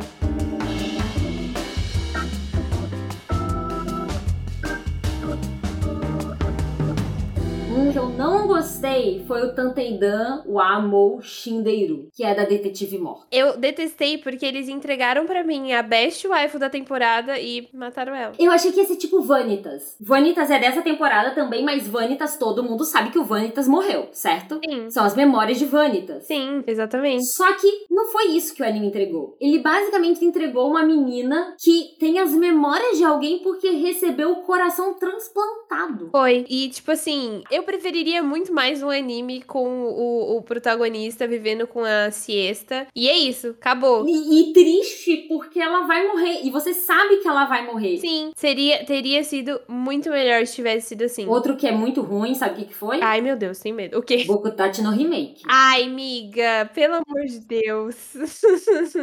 Podia ser tão bom. Podia, amiga. Não podia não, né? É um Isekai. Peraí, vamos respeitar. A gente colocou muita esperança em Isekai. Esse aqui não é Isekai. Ele é, ele volta no tempo, não? Eu acho que Isekai é só quando vai para outro mundo, não? Ah, é? Então não conta. Eu acho que não. Tudo bem. Eu sou velha, gente. Eu já trabalhava quando surgiu o termo Isekai. O que eu falo desses animes são animes sobre viagem no tempo ou de boneco arrependido. E eu gosto de histórias assim, tipo assim, o que eu faria numa linha alternativa da minha vida, sabe? Ah, o que teria acontecido comigo se eu não tivesse parado de ir pra igreja, sabe? Mas eu acho legal de pensar nisso. E eu gosto desse tipo de anime. Tokyo Revengers faz isso. Sim. Bokutachi no Remake fez isso. Real Life fez isso. Se o anime tiver esse plot de é um protagonista arrependido que ele quer mudar a vida atual dele, indo pro passado ou fazendo qualquer coisa do tipo, eu vou me interessar por essa história. E Bokutachi no Remake tem exatamente isso. O cara tem 30 anos e ele volta pra época da faculdade com a oportunidade de refazer totalmente a vida dele. Só que o que acontece? Eu não sei exatamente o que aconteceu, sabe? Ele perdeu no meio do rolê. Eu vou dizer o que, que eu não gostei que ele mudou tudo, aí ele cai de volta no presente. Do nada, sem explicação nenhuma. E basicamente ele chega, ele tem uma filha fofa com a menina que ele gostava, tá todo mundo bem, ninguém morreu, sabe? E ele decide cagar tudo de novo. Então, é que uma coisa que eu achei estranha, que o anime não não se explica, é que assim, a vida dos três platinas estava feita. Sim. A gente não sabe direito o que aconteceu na linha do tempo em que o Kyoa não existia na vida deles. Mas eles tiveram. A, Nanako teve o conflito de que não iria começar a cantar. A Shinoaki teve o conflito de que ela não queria mais desenhar. O Tsurayuki teve o conflito de que ele não podia mais pagar a faculdade. Como que eles resolveram tudo isso e se tornaram a geração platina? Saca qual é o problema? A Keiko. É, eu também acho que ela. Eu também acho que ela é o problema. O ser mágico que conversa com o protagonista, cara, funciona poucas vezes. Pois é. Madoka, né? Bom dia. Então, quando eu comecei a perceber que ela que tava fazendo essas paradas, eu fui desanimando. Eu tinha coisa melhor para ver, sabe? Eu tinha então eu tinha Uramite. pois é, então, tipo, eu fiquei bem decepcionada também. Porque o que ele queria era arrumar a vida dele, mas ele acabou destruindo a vida do Tsurayuki, que era, tipo, um dos roteiristas mais geniais da geração dele. E aí ele destruiu isso, e ele falou: ah, não, eu não vou conseguir conviver com o fato de que eu destruí a vida de um amigo. Então eu vou voltar e vou fazer tudo que eu puder para conseguir ajudar ele. E eu acho que agora, é, eu não sei como que tá o mangá, não li o mangá, mas eu acho que agora, por ele ter voltado, ele vai terminar a rota, no caso, a, a vida dele nessa rota, ele vai terminar casando com a Kawasegawa, a ruiva. Agora eu tenho um desafio para você. Você só pode escolher um. Ai, meu Deus. Aquatope ou Kageki Shoujo. Kageki Shoujo. Definitivamente Kageki Shoujo. Você não não, não. Nossa, eu tenho conflitos. Amiga. Não consigo escolher. O Aquatopia é muito bom, mas eu só consegui assistir a primeira parte. Ah, eu também não vi a segunda, mas falta de tempo, vida adulta. Também, vida adulta. Kageki Shoujo me deixou viúva. Eu acho que Kageki Shoujo é o que a gente falou no podcast do Taminas. A gente também gravou um podcast sobre Kageki Shoujo.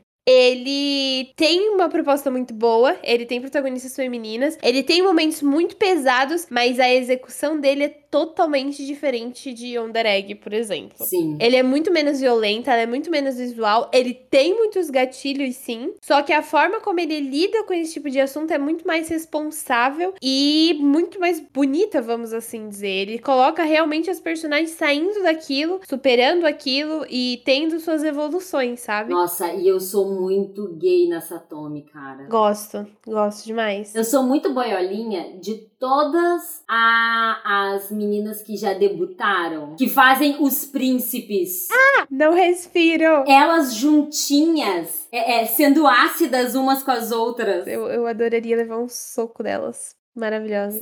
Ai, não, elas são incríveis, sabe? Eu gostei muito de Kakegi Shoujo, tipo assim, de verdade. É outro anime que vocês precisam assistir também, para dar muita fama para ele ganhar uma segunda temporada, porque eu fiquei muito órfã. Tipo, muito, muito órfã. Eu acredito que pelo tamanho da, da produção, eles vão investir me mesmo com a repercussão mais baixa. E é um pouco complicado porque o mangá é muito confuso, porque ele teve duas edições. Para você ir para o mangá, não é uma leitura fácil fácil, não tem em português. Então, é um anime que merece muita atenção. Merece, porque ele é muito bom. Um anime que eu não gostei do final foi o Remain. Sério? Então, eu, eu acho que ele não teve um gancho muito grande pra uma segunda temporada.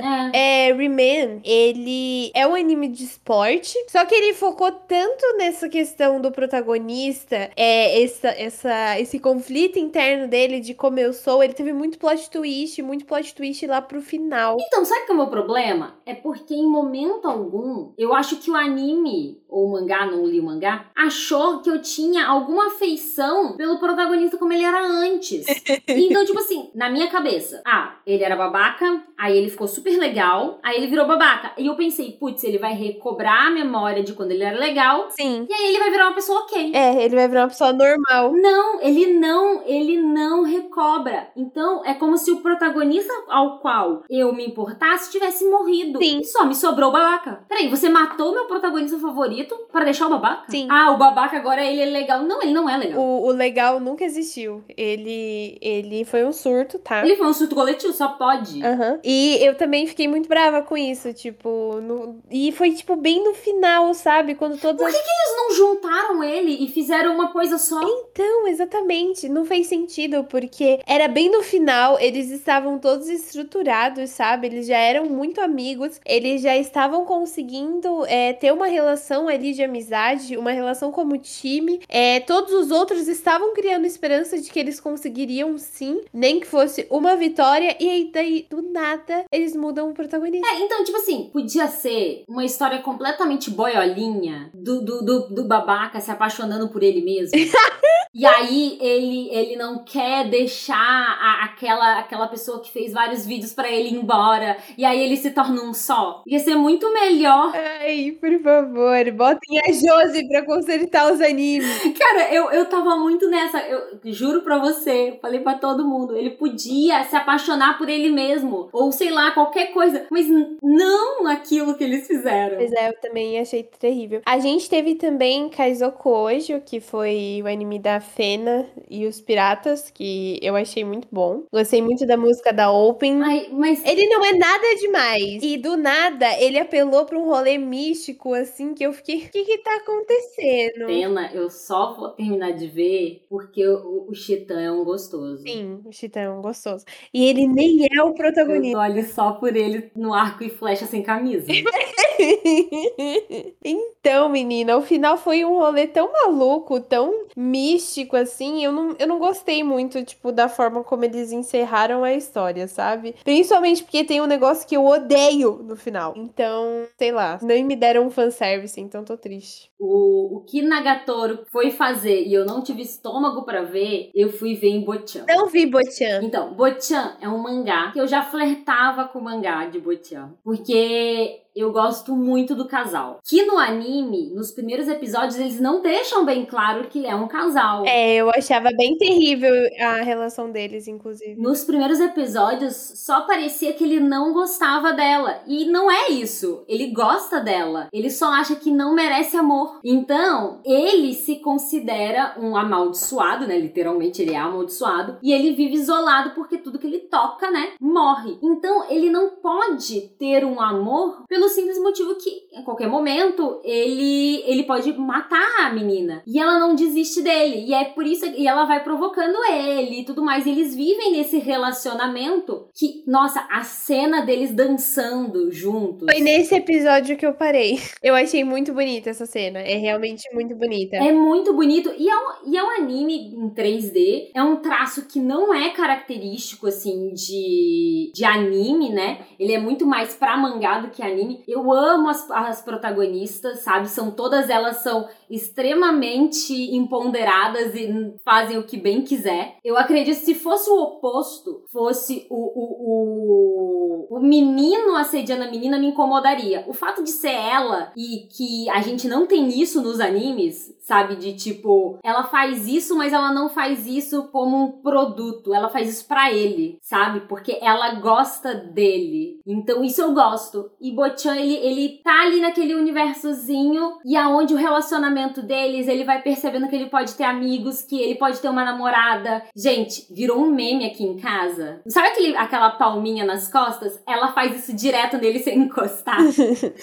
Ai, tadinho, sem encostar. Gente, isso virou um meme aqui em casa. A gente só faz, só faz isso agora. Porque é muito engraçado ela, tipo, fazendo carinho na cabeça dele sem encostar, sabe? É muito bom. Eu já me senti incomodada por esse assédio da parte dela para ele. P principalmente pelo anime no começo não ter deixado claro como que era a relação deles. Então eu me senti muito incomodada exatamente por causa desse rolê do e se fosse ao contrário, sabe? Exato. Ele eu não achei ele uma adaptação boa. Então eu não eu não tanquei. Aí eu falei: "Ai, meu Deus". Aí teve o episódio 5, eu acho, que foi o da dança, que foi muito bonito, mas eu falei: "Ah, não, eu Eu tenho mais anime para ver". Exatamente, entendeu? Eu tinha vanitas, pelo amor de Deus, eu tinha vampiros com tesão. Eu não precisava mais de nada na minha vida. Vamos encerrar o verão com vanitas. Vampiros com tesão. Ai, eu não consigo escolher o um vampiro, cara. Não tem como. E primeiro, eu gosto do fato deles terem repensado o vampiro. Eles não me entregaram uma trama de vampiros genérica. Existe todo um mistério a ser resolvido. Então, eu gosto. Também gosto. O fato do Noé ser extremamente inocente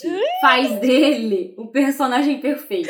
Ele é maravilhoso, Noé, eu te amo. Mas eu ainda acho que tem alguma coisa de errada com aquele gato. Ai, coitado do Muro. Você não acha que tem alguma coisa estranha? Será que no final o gato é o sensei dele? A gente nunca viu os dois no mesmo lugar. Então, menina, eu já pensei tudo. Eu não sei nem de onde o gato veio, sabe? Também não faço ideia. É muito estranho esse gato. Se a gente descobrir que o gato foi um presente ou que ele surgiu do nada na casa do Noé, tem um potencial muito grande desse gato ser o, o sensei, o avô, né? Gente, eu amo a Luiz. Eu gosto, eu, eu não sei definir. Vanitas é tudo. A, as músicas são muito boas, os personagens são muito, muito divertidos, o mistério que se passa a história é muito bom. E eu ficava tímida em alguns momentos com algumas coisas que aconteciam. Ficava, gente do céu, esse anime tá muito pesado. E eles não fazem nada. Então é só, é só na intenção, cara. Eu ficava muito tímida. Tipo assim, quando eles se mordiam, eu ficava, meu Deus do céu, o que tá acontecendo? Mas eles estavam vestidos! Assistam Vanitas, vale muito a pena. Vale cada minuto, Vanitas. A gente não falou de Okotop, mas o Okotop também merece sua atenção, tá? Sim, principalmente se você tem seus 16 anos. Sim. É o momento exato que você deve assistir o Aquatope. Se você é mãe de adolescente, você pode também assistir o Aquatope. porque talvez aí você tire alguma, alguma coisa dali. Pra ajudar o seu adolescente.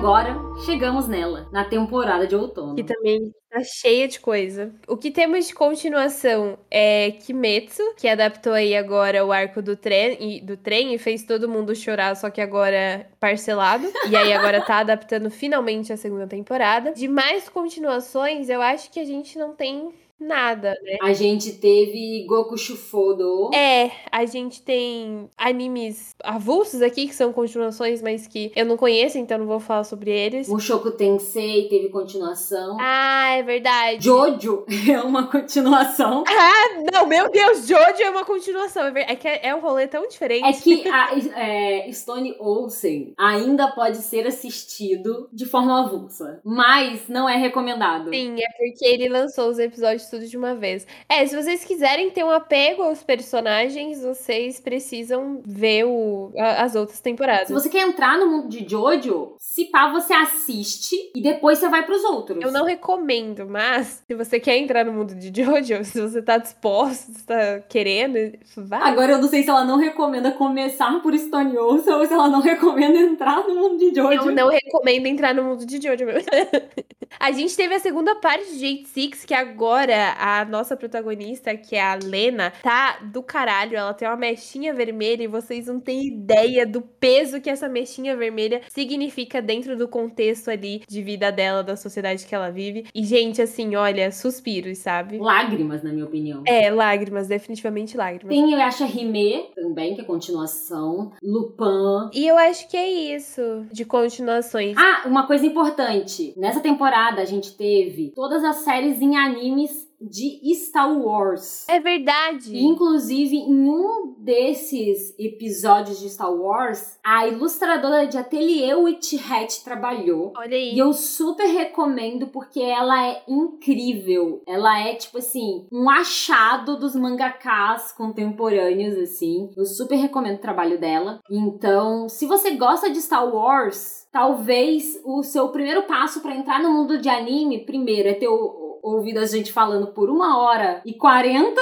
e depois assistir Star Wars, né? Mas vamos começar a falar das coisas boas dessa temporada. A gente tem Komi-san, que é um anime fofo, muito bonitinho, muito bem produzido, com músicas ótimas, personagens fofos e interações bonitinhas. Legendas péssimas. Para. E fala com muita responsabilidade sobre fobia social. Eu achava que ele iria tratar tudo isso como um grande besteirol, mas a todo momento eles reforçam o a condição da Come. Eu só queria que eles reforçassem que as pessoas que passam por isso precisam de ajuda psicológica e não de um amigo. Amigos são importantes, mas o psicólogo tanto quanto. Mas eu tô gostando bastante, é o meu anime de ficar de coração quentinho nessa temporada. Exato. E você tem a relação da Shoko com o Hito Hido, que é muito fofa, sabe? Eles são muito fofos. Nossa, eu adoro a Osana. Najimi-chan é incrível, tá? Porque ela deixa os dois numa situações assim que eu amo, amo, amo. Porque se não fosse por ela, eles nunca que eu ia andar, né? Ela é o cupido. Nossa, é a amiga, é o cupido. É isso. Falam muito também do, Ani, do irmão da Komi. Eu ainda não conheci ele. Eu também não. Ele não apareceu no anime ainda. Ele apareceu, tipo assim, do lado dela no carro. É, falam que ele é muito gostosão, assim. Então eu fico muito curiosa sobre é, ele. É, então, eu tô nessa expectativa expectativa. Eu vou pro mangá assim que terminar essa temporada. Ah, eu também queria. Porque é um, é um mangá que eu tô enrolando já há algum tempo. A gente também tem Tact Op Destiny, que é um anime de música bonito e nada além disso, porque eu tô achando a história tão qualquer coisa. Então, eu comento com o pessoal, eu tenho uma dificuldade com anime de música, que anime de música, para me agradar, normalmente a história tem que ser muito boa, porque eu odeio, tipo assim, qualquer coisa que relaciona arte à magia, num esquema meio que coloca a pessoa que endeusa a pessoa porque ela faz arte. Não gosto disso. E aí, quando eu vi que o menino é maestro e ela é a música, eu tô de boa. Talvez eu assista um dia. Olha, além do hype das produções, né, que é Madhouse e Mapa, que são dois estúdios muito grandes, assim, que sempre fazem animes muito bons, eu me enfiei aqui porque o protagonista, que é o Tact, tem a mesma voz do Miyamura. Então, é isso. Se tem o Seiyu do Miyamura em qualquer coisa que é o mesmo Seiyu do Tsuki, eu provavelmente vou assistir isso.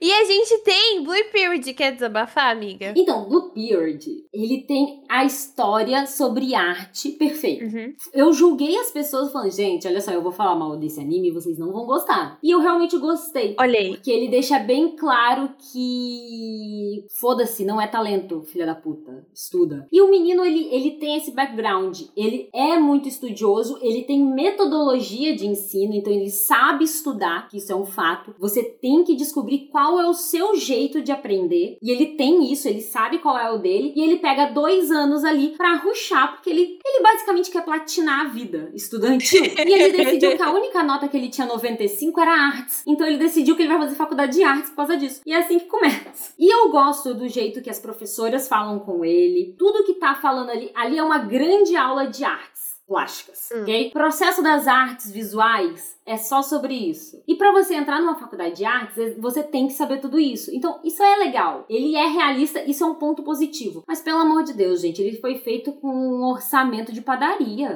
Meu Deus, tem umas imagens estáticas. Ele foi feito no Leve 2 Pague 1. Eu vou, eu vou ser bem sincera que, tipo assim, eu entendo que é muito difícil fazer anime. Muito. Hum, a gente tem total consciência. Só que, o que acontece? O estúdio que pegou esse anime pra fazer, só esse ano, ó, ele tava com três animes. Todo o dinheiro foi para Tonikaku Kawaii. E a gente sabe que foi. Verdade, foi mesmo. Eles fizeram arte e Tonikaku Kawaii no ano passado. E esse ano, parece que aí não sei o que aconteceu. Porque arte e Tonikaku Kawaii foram animes muito bonitos. Nossa. São lindos. Eu nem sabia disso. Eu tinha muita expectativa neles. E o que acontece? Existem, obviamente, momentos muito bonitos, mas isso se perde no meio de muitas cenas ruchadas. Cara, o fato de você não ter de forma visual que o tempo passou, gente, desculpa, mas eu preciso saber que quando é as férias de verão deles para entender quanto tempo passou. Uhum. As noções de tempo, elas são ditas desse jeito, ah, a gente vai se graduar. Ah, eu sou senpai, eu sou kohai. Aham. E isso é muito sutil. É, porque conforme você vai assistindo, parece que passou uma semana. E ele já tá foda. Exato. A sensação é essa, cara. Que ele tá desenhando perspectiva com três aulas.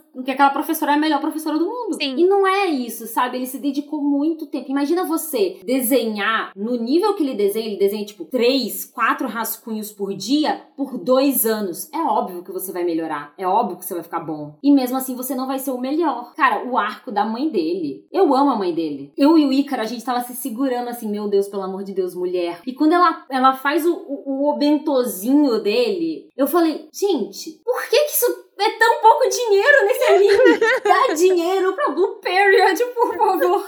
Ai, amiga. Mas é isso, sabe? É uma história muito boa para as pessoas que estão aí nesse conflito do que não sabe o que, que fazer da vida, porque, querendo ou não, o Yaguchi é muito inspirador. Todos os outros personagens ali, eles têm os objetivos muito legais. Então, pra pessoa que tá naquele período de, ai, eu não sei o que fazer da minha vida, socorro, que desespero, as pessoas estão me cobrando uma posição porque eu vou sair do ensino médio, eu não sei o que eu quero. Esse tipo de anime, esse tipo de história é uma história muito boa. Só que é o que eu já estava falando aqui no off, a gente encontra essa mesma história em animes de esporte, sabe? Só que não deixa de ser bom. É uma história muito boa. Eu realmente me apeguei a muitos personagens. Mas é isso, ele tem tem ali suas suas coisinhas. Semanas antes de começar a temporada de outono, Sassá estava olhando os animes. E nós temos dois animes que, pela capa e pelo trailer, a gente tem um possível mesmo plot. Sim. Que são executados de formas diferentes. Que um é muito bom. E o outro é muito ruim. Eu sempre acho que o outro podia ser pior. A gente tá falando de Senpai Gaozai Kohai no Hanashi e Taisho Otomi Otogi Banashi. Primeiramente, Senpai Ga, que é o da senpaizinha de cabelo verde, eu olhei e falei, ok, isso pode ser uma bomba, mas ao mesmo tempo pode ser bom. Mas puta que pariu, são adultos, tava claramente ali que todo mundo era adulto, e que uma das adultas é muito parecida com uma criança e que tinha um romance. Vamos falar que se o anime fosse focado na Sakurai e no Kazama, o anime ia ser muito melhor. Seria perfeito, seria perfeito. Eu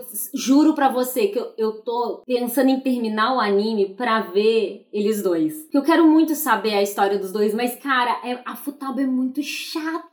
E, e, e não só isso, né? Tipo, porque aparentemente a intenção é que ela é pequena. E ela não gosta que as pessoas tratem ela como criança. Sim, então, tipo assim, ela poderia parecer uma adulta e ser pequena e as pessoas ainda tratarem ela como uma criança, porque, primeiro, que ela é a mais nova da empresa. Segundo, que ela seria a mais baixinha. Pronto, o plot que ele queria fazer, que esse autor, essa autora queria fazer, estava ali. Mas ela não precisava parecer tanto com uma criança. Ela, sem o Cara, os personagens são tão bons. Por que, que essa menina tem que ser assim? Ela sem o terninho da empresa é uma criança. E isso, gente, é muito preocupante. É criminoso. Então, não, não, não, apenas não. Que desperdício de character designer, cara. Exatamente. Eu vi o primeiro episódio e fiquei. E, e quando eu vi o trailer, eu falei, cara, isso aqui pode ser o Takoi, porque se passa no escritório. O senpai dela é incrível. Entendeu? Entendeu? Ele é muito. A amiga é incrível, todos eles são incríveis. Só que eles colocaram a bosta de uma criança de 10 anos. Sim. Pois é, então isso deixou tudo muito ruim. Agora, Taisho Otome, quando a gente viu o trailer, eu pensei, isso aqui vai ser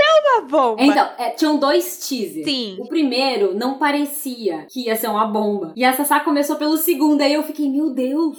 Eu falei pras pessoas que isso talvez fosse bom, eu tinha que ter visto esse, esse segundo trailer. Eu entrei um mini pânico daquele. Então, menina, porque parecia muito que ia ser um guri mimado rico adulto, que por algum motivo foi deserdado da família, e aí ele ia ter uma esposa criança, porque o pai dele comprou pra ele. E eu já imaginava que teria um dramazinho, só que ainda assim, na minha cabeça era um adulto com uma criança de 10 anos, e isso me deixou muito absurdada. E algumas pessoas ainda falaram: ah, não, ele só deve ter 19 anos. Eu fiquei, gente, ainda assim é um problema, sabia? E o final de tudo é um anime sobre depressão. Sim, e no final de tudo é sobre depressão, é sobre se sentir sozinho. E é muito bonito. Eu já chorei várias vezes com esse anime. Tudo, nossa! E eu estou adorando. Uma cena que, que me deixou muito impactada foi quando o Tamariko percebe que o dia que a Tachibana chegou era aniversário dela. Sim. E ele não sabia, ele não deu parabéns. E, gente, que bonitinho! Ele, tipo, caralho. E, e ele, poxa, eu preciso ser uma pessoa melhor. Sim. Eu preciso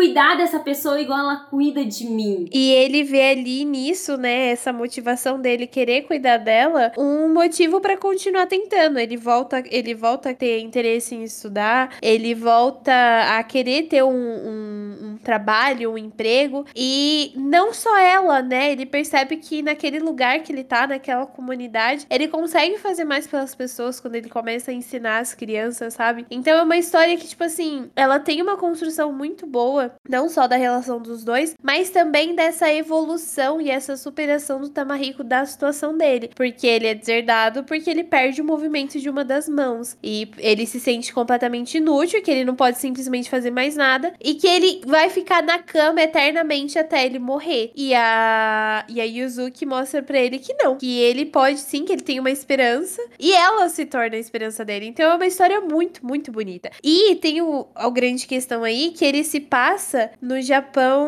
É anos 20, não é? É, na época é Taisho que chama? Eu não tenho certeza, mas eu sei que é anos 20. Então, é uma época bem antiga, então dá pra gente relevar o fato que ele tem 17 anos e ela tem 14 e eles vivem casados. É, e ela tá esperando, ela tá esperando fazer 15 anos. Pra poder casar. E eu gosto também que ela ela já teve essa situação, né, de ter alguém que estava com depressão, uhum. de querer ajudar e é dela e o anime ele constrói isso, o fato dela querer cuidar das pessoas, então, para ela, ela vai dar um jeito de ser feliz. Ela já é uma menina mais adulta porque ela teve muitas responsabilidades. Uhum. Isso não é gratuito. E ele vai percebendo que ele só estava naquela circunstância porque ele era um privilegiado. Sim. E que a vida não acabou, sabe? Isso fala tanto sobre você poder escolher quem é a sua família Uhum. e que você tem pessoas que vão te amar, independente se tem uma ligação sanguínea ou não com você, porque ele vem de uma família que descarta as pessoas. Sim. E ele achou que acabou, tinha acabado. E não, ele tem ali uma pequena esperança. E a gente tem isso na Atsumi também, né? Que você tem isso com os irmãos Shiratori, sabe? É muito sobre você escolher quem vai ser sua família, como você vai ser feliz. Gente, é muito gostosinho esse anime. É muito bom. Muito, muito bom. Taishotomi é maravilhoso. E nessa temporada a gente teve também é, Sakugan, que é um anime de mecha que eu estou achando muito divertido de assistir. Ele tem alguns momentos muito políticos, mas eu gosto porque é muito difícil a gente ver um anime que tenha uma relação entre pai e filha que não tenha um, um fanservice ou um rolê mais sexual ou coisa do tipo. Isso me deixa às vezes muito perturbada, porque tem o trauma, sabe? O Sag Drop e um outro anime aí que eu assisti, que o cara é pai e aí do nada ela cresce e vira esposa. Isso me deixa, não sei definir muito bem, mas Sakugan é divertido. A gente tem o anime do Ronaldo. Nossa, olha, esse é meu anime favorito da temporada. Eu disse que eu quero pedir desculpa a todos. Esse anime tem um tatu chamado John. Gente, o John é maravilhoso. O Ronaldo é um gostoso, sabe? Draluki também é um gostoso e eu não entendo por quê. A Hinayashi, ela fala pinto com a coisa mais errada que ela consegue falar. Ela só. Esse é o, o palavrão mais horrível que ela sabe falar, sabe? É incrível. Tem o Fukuma, Fukuma perfeito. Gente, é muito bom. É muito bom. E a gente na Open tem os personagens dançando. Vocês fizeram o maior alarde quando o Jujutsu Kaisen fez isso. Então, pelo amor de Deus, taquem stream nessa lenda aqui, porque eles merecem muito. E é um anime basicamente de Slice of Life, um, um vampiro. E tem dublado, tá? Sim. E o dublado é perfeito. Toda semana eu assisto o legendado e o dublado, porque toda vez que ele vira areia, ele fala areia. Isso é muito bom. Ai, sensacional, sem condições nenhuma. E aí a gente teve também Vampiros no Espaço. Ai, eu não vi os Vampiros no Espaço. Tá sendo muito fofo. Eu acho muito bonitinho Vampiros no O Espaço. que acontece? Pra quem não sabe, o anime é sobre a corrida espacial. Sim. Sim, se você não sabe sobre o que é, é porque você dormiu durante a aula. Ou você ainda não chegou nessa aula e você não deveria estar ouvindo a gente. É, você retire se você não fez ainda ensino fundamental.